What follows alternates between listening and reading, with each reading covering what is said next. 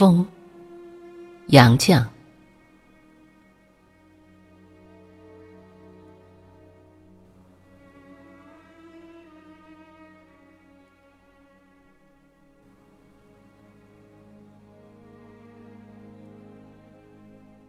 为什么天地这般复杂的把风约束在中间？硬的东西把它挡住，软的东西把它牵绕住。不管它怎样猛烈的吹，吹过遮天的山峰，洒脱缭绕的树林，扫过了辽阔的海洋，终逃不到天地以外去，或者为此。风一辈子不能平静，和人的感情一样。也许最平静的风，还是拂拂微风。果然闻风不动，不是平静，却是酝酿风暴了。蒸闷的暑天，风重重的把天压低了一半，树梢头的小叶子都沉沉垂着。风一丝不动，可是何曾平静呢？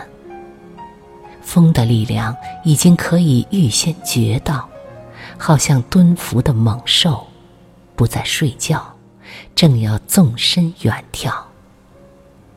只有浮浮微风最平静，没有东西去阻挠它，树叶儿由它撩拨，杨柳顺着它弯腰。花儿草儿都随它抚养，门里窗里任它出镜，青云附着它浮动，水面被它微着，也柔和的让它揉搓。随着早晚的温凉，四季的寒暖，一阵微风，像那悠远清淡的情感。使天地浮现出优细不同的颜色。有时候，一阵风是这般轻快，这般高兴，顽皮似的，一路拍打拨弄；有时候，淡淡的带些清愁；有时候，润润的带些温柔；有时候抗爽，有时候凄凉。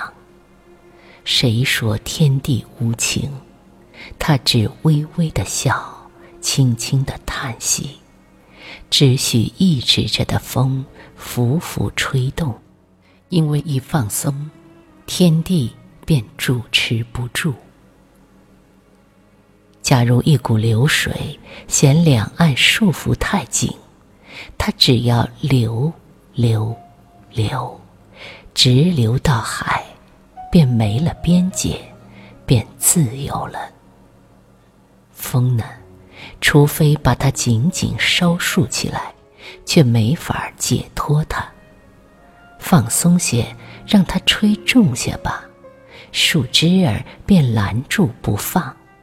脚下一块石子，一棵小草，都横着身子，伸着臂膀来阻挡。窗嫌小，门嫌狭，都挤不过去。墙把它遮住，房子把它罩住，但是风顾得这些吗？